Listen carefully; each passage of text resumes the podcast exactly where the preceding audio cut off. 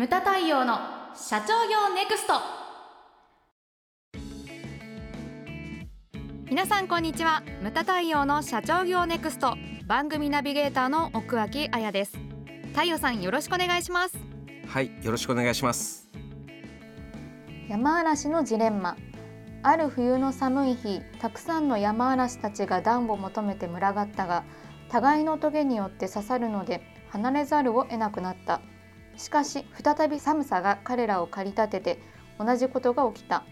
結局何度も群れては離れを繰り返し互いに多少の距離を保つのが最適であるのを発見した。というドイツの哲学者ショーペンハウアーの話があります。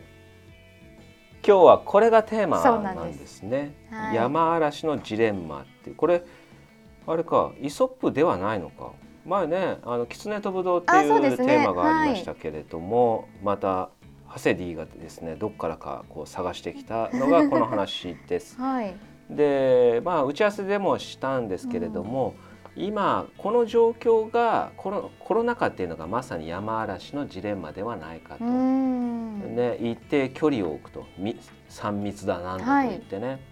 で一定の距離を置く必要があると。でも、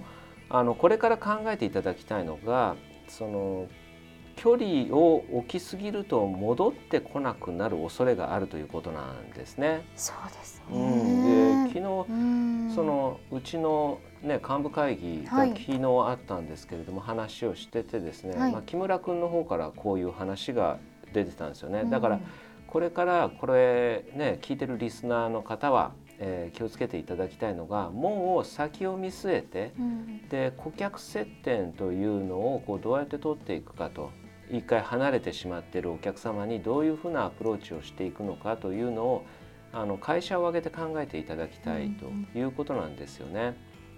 あの多くの会社がサブスクリプション定額制に走ったんですよね。はい、というのは新規のお客様が取りにくいからその囲い込みと、はい、で定額制でということでそのね接点を取っていくという、はい、これだから間違いではないんですけれどもね、でそれが開けた時でそれから漏れてるお客様をどうするかとか、うん、うん、考えなくてはいけませんね。であとねえっ、ー、とまあ読んではいないんだけどもヘッドラインニュースで出てたのがもうねこう密で飲む文化っていうのはこれから戻らないんじゃないのかっていう議論なんかも出ててね、はい、飲食店にとってはね早くその緊急事態宣言とかマンボウとか、はい、それからコロナ自体が明けてほしいというふうに思ってるけれども、もうね密で飲む文化っていうのがなくなるんじゃないかっていうね。だってちょっとさあやちゃんもどう思う？あのマスク、はい、いつ外すんだろう いや本当です、ね、もう慣れたよね。マスク大嫌いで冬でも私話を話す人なんだけれども、はい、新幹線だろうが飛行機の中だろうがマスクをつけたことがなかったんですよね。そうなんですね。うん、なんかそのボイトレの先生とかは、はい、あのね飛行機の中は太陽さんマスクをつけてくださいって言われて、そう、言われてたけれども、うん、マスクつけたことがなかったんですよ。それが今こうマスクがないと、うん、なんか下着は履き忘れたみたいな不安感？それすごいわかります。不安感？あのね今はもうめったにやらないけど最初の頃なんてほら外出るのにあいけないマスク忘れたみたいな感じで、不安になるみたいなね、そういうのがそのねこう戻るのかみたいなね、どこまで戻るのかとかわかんないですよね。そうですよね、うん。それをそうそうだからあの一回離れて離れていってしまったお客様に対するアプローチ、うん、このね山嵐のジレンマをどうするのかと、はい、あとね我々東京にいますけれども地方の人たちがいつ東京に戻ってくるのかなんていうのもね、うん、人によって様々なんですよね。ね社長は良くても周りが止めるとかそういう人結構多いですからね。そうですね。うん、そういうのを考えていかなくてはいけませんね。はい。でここで考えなきゃいけないのが、はい、例えばほら、あやちゃんもあの習い事とかやってたことある？あはい昔はよいろいろ俺もさ英会話、はい、アイルランド行く前に習ってたんだけどさ、一回休んだぐらいだったらまた行くんだけども何、うん、かの理由でその2回3回休んじゃうともうもう行くあれがなくなるっていうか。わかります。歯医者歯医者とかでも。今はね携帯があるから連絡取れるんだけれども、はい、その昔携帯もなかった時なんていちいち公衆電話からさ歯医者に電話して「すいません今日ちょっと行けなくなりまして」とかその12回だったらいいけど3回も続くとさもうなんか悪くていけなくなる。そうですね。それわかります、うん、でその歯医者さん側としてはいやそんなの気にもしてないんだろうはい、っていうかむしろ復活してくれた方がありがたいんだろうけれども、ね。うん、そういうのがこれからどこでも起きてくると思うんですよね。はい、うん、だからそれって非常に問題でね。でそのなんていうかハードルというか敷居というか、うん、でそのなんだ今までやってたけれどもなくてもいいんじゃんなんて思われるのが一番怖いと思うんですよね。怖いですね、うん、そういうのをまあ真剣に考えていく必要ってあると思うんですよね。うん、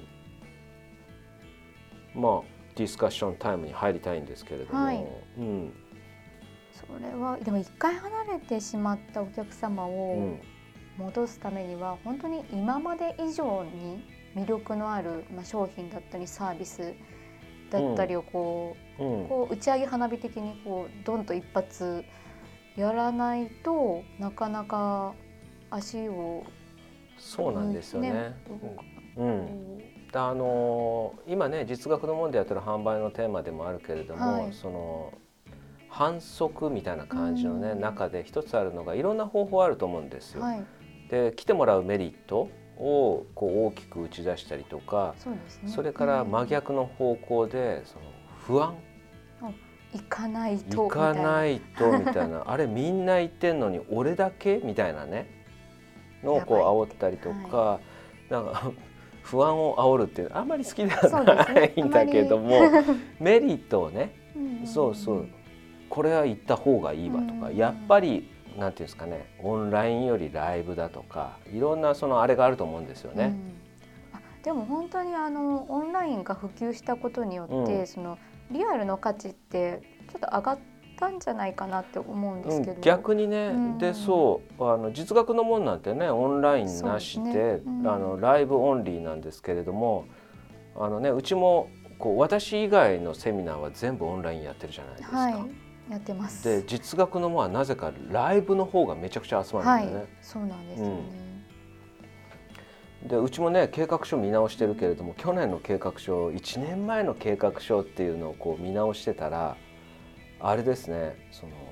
オンラインについてまだ手探り状態みたいな感じで あこんなこと書いてたんだなと思ってこうずっと見直したんですけれども、今1年前とやっぱりその、ね、全然考えることが違うっていうか。うん、面白いなって思う。いやだから本当に何でもかんでもこうオンライン化したりとかするっていうのはやっぱり良くないんだなっていうのはすごく今感じていますね。うん。あとねその公演の中でも何度も話したけれどもよっともができない、ね、はい、こうなんかねひらがなの「よ」にちっちゃい「つ」のこう友達の「友」で「よっとも」っていうんだけれども、はい、その挨拶する程度のね、ようって挨拶する程度の知り合いこれ、うん、この潜在的な知り合いこそがその何かの時に役に立ったりとか、うん、紹介してくれたりとか、はい、会社と会社をつなげてくれたりとか、思わぬところで思わぬ働きをするんだけれどもそういったよっともができにくい、ね、あの、ね、環境っていうのが、まあ、本当にいいのかっていうねそういう議論になってくると思うんですよね。で特に実学の門みたいに、うん、あのまあ、実務を学べるっていうのはもちろんなんですけどこう実際に行くことによって